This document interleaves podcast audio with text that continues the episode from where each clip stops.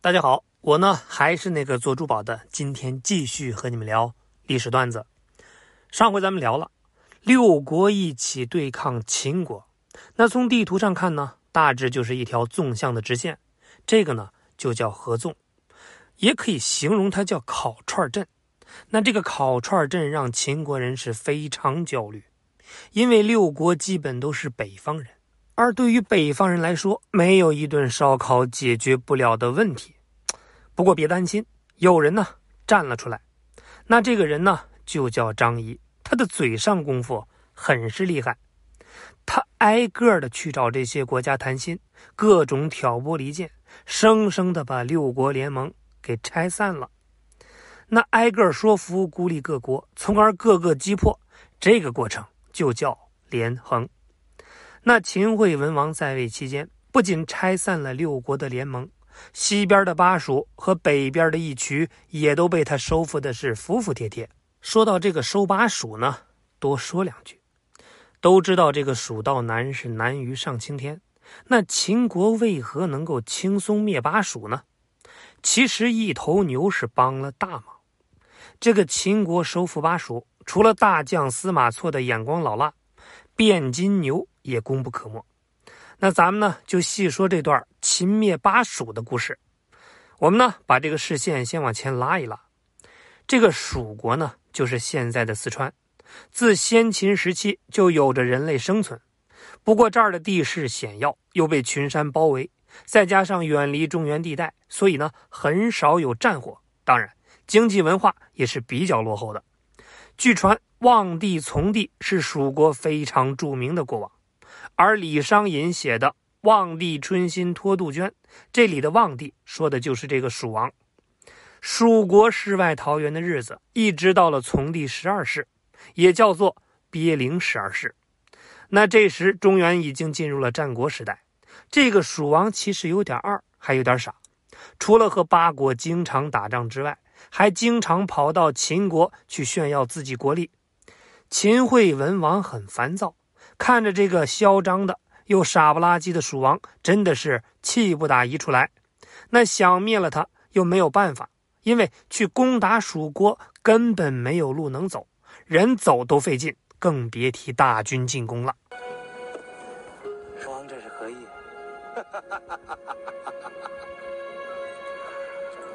秦军是何等人物，竟看不出？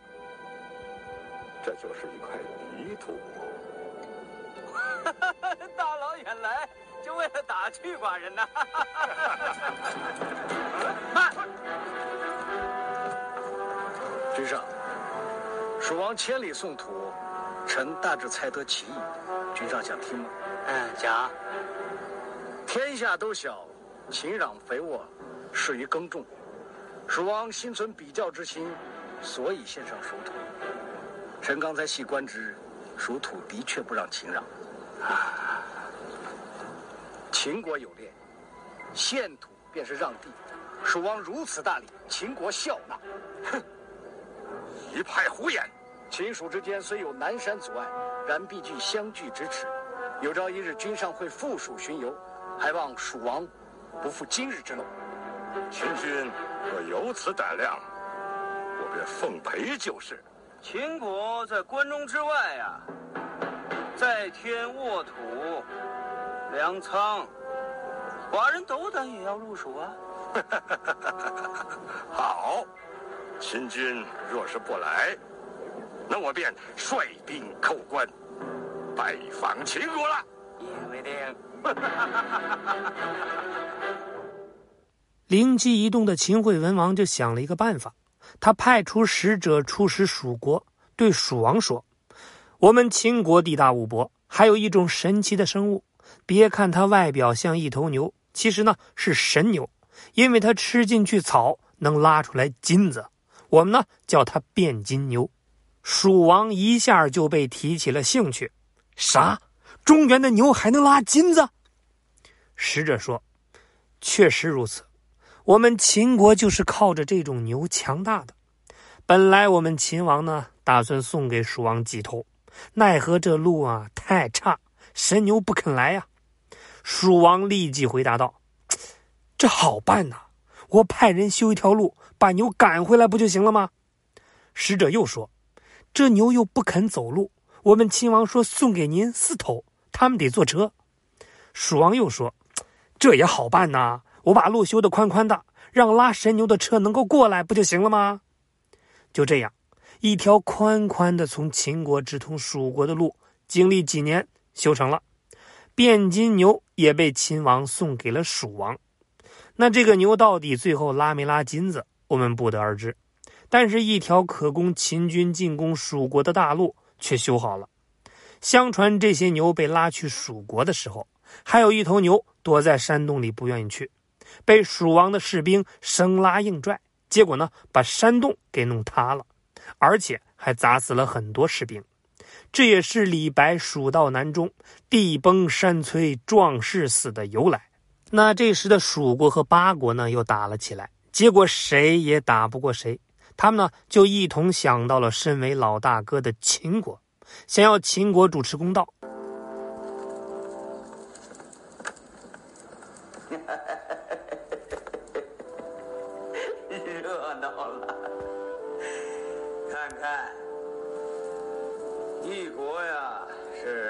秦派兵，一边是厚礼阻止，看看看看啊！决心多大？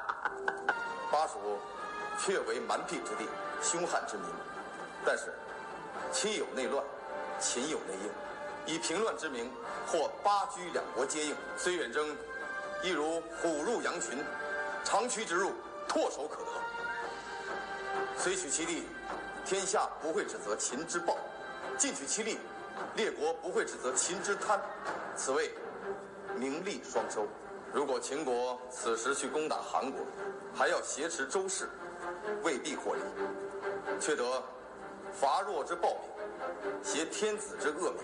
况且，周为诸国之宗室，齐为韩国之盟友，周韩受到威胁，定会订立合谋，求助于齐、赵、魏、楚，甚至会割地献鼎，以求解围。如此，秦国。立之颗粒无收，害之纷至沓来。伐韩已入中原，师出无名；攻巴蜀，则名利双收。以平乱取地，足以广国；取其财，足以富民。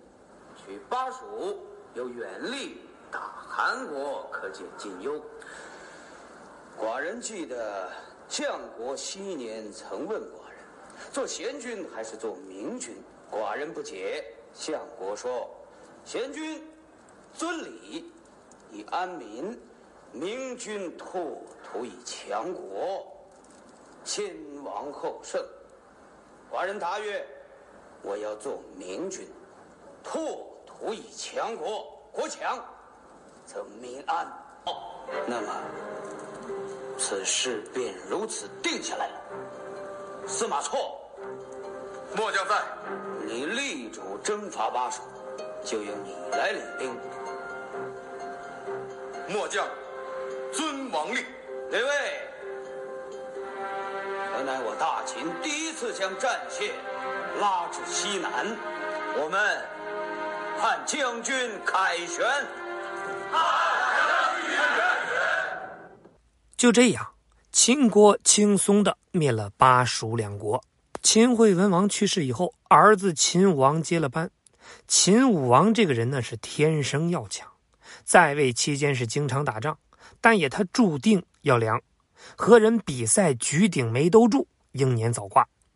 秦武王虽然没有儿子，但有很多弟弟，其中一个弟弟嬴稷接了班，就是秦昭襄王。嬴稷是谁呢？你可能不知道，但他有一个明星老妈，叫芈八子。嬴稷当秦王的时候呢，年龄还小，朝中大事都由太后芈八子做主。这位芈八子掌权期间，平定内乱，灭亡一区，干了不少大事。一位单亲母亲能做到这个份上，可以说是非常伟大。然而，一个外地人却在这时跑过来。嚼舌头。